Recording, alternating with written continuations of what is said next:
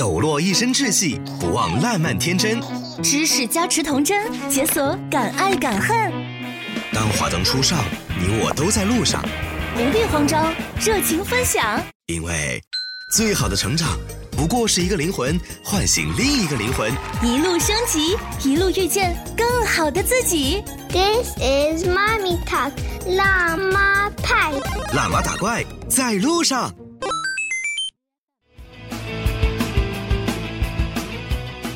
大家好，我叫王发，今年十四岁，我来自云南临沧沧源，我是佤族。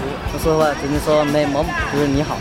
我们是那个啥，那个全国第一批佤族来打网球，好久没回家，是要走职业的嘛，然后呢就一直训练。一开始第一年的时候不喜欢，然后过年回去就没有，就不想上来了。第二年的时候，第二年的时候我就感觉网球特别好玩，它可以改变我的人生。就是一开始的时候我什么都不知道。然后那个时候我普通话也不好，然后呢来到这边的时候，我就交到了很多朋友，然后呢我也学到了好多东西。哦，爱为爱打网球，就是我爱打网球。在今天辣妈派的直播间里，灵儿也为大家采访到了安徽非常有名的网球教练辉翔网球俱乐部的惠天祥教练，欢迎你，惠教练。哎，主持人你好。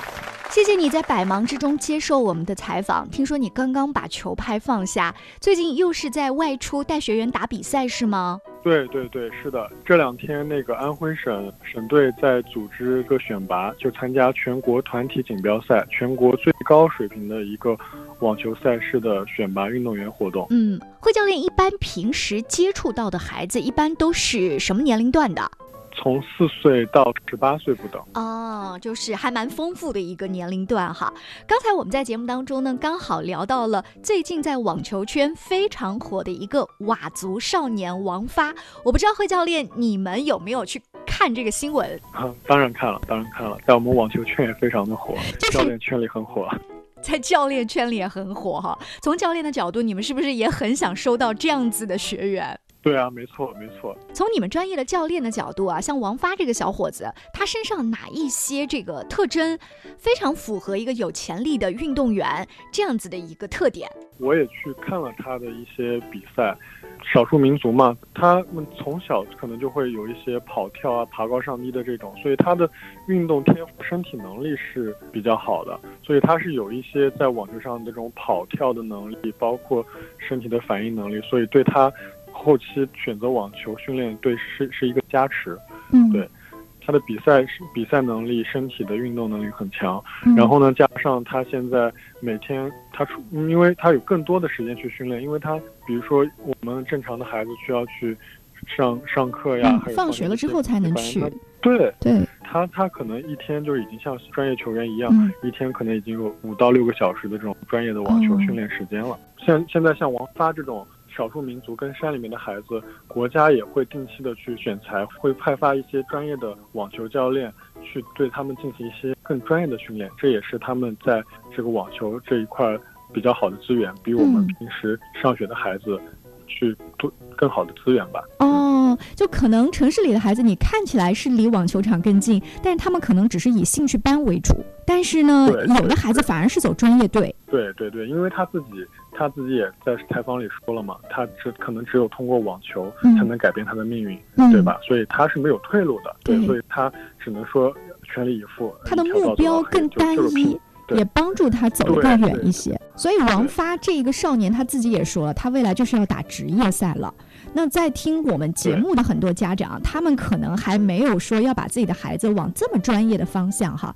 那那这种疑惑就在于，嗯、呃，我看我们家孩子永远都是跑得也挺快的，跳得也挺高的。那在你们教练眼里，他们是不是一个体育苗子，是不是一个网球的胚子呢？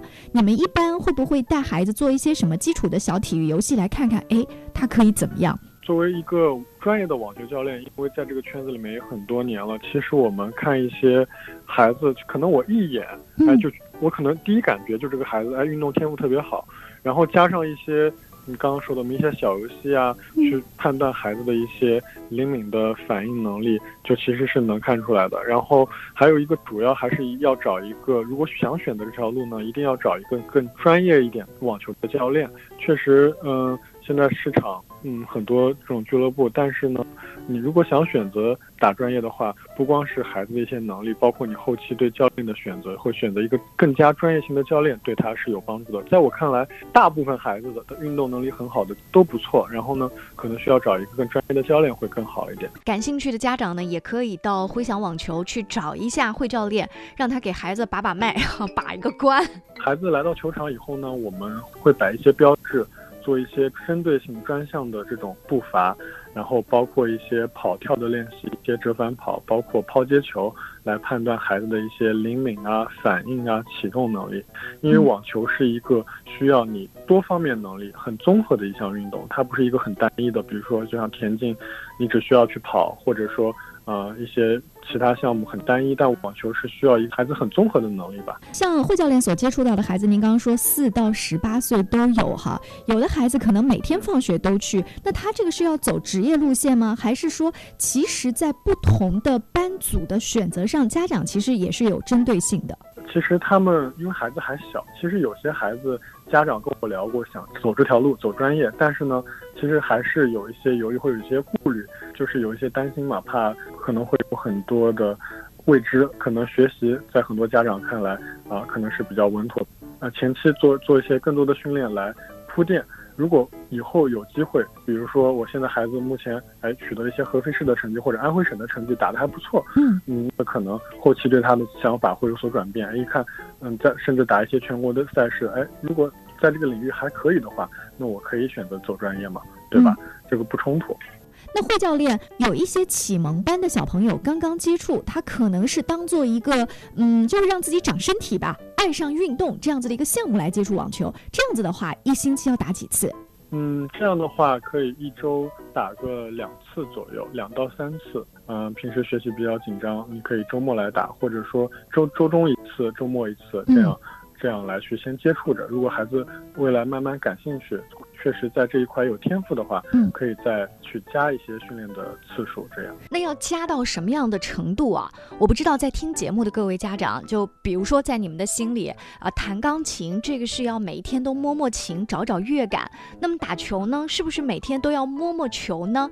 呃，惠教练在你所接触到的，哎，打得不错的那些孩子，也拿到过奖牌的那些孩子，他们现在的训练强度又是怎样的呢？在我这边。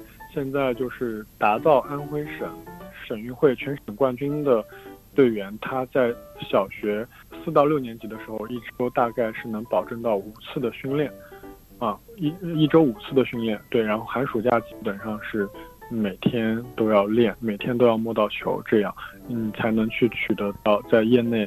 能取得到比较突出拔尖的成绩，这样。哇，那在听节目的各位家长，你们自己其实也可以做一个对比。我觉得不仅仅是网球，就是其他的一些运动，刚刚入门和想取得一定的成绩，它中间花的时间跟精力肯定是不一样的。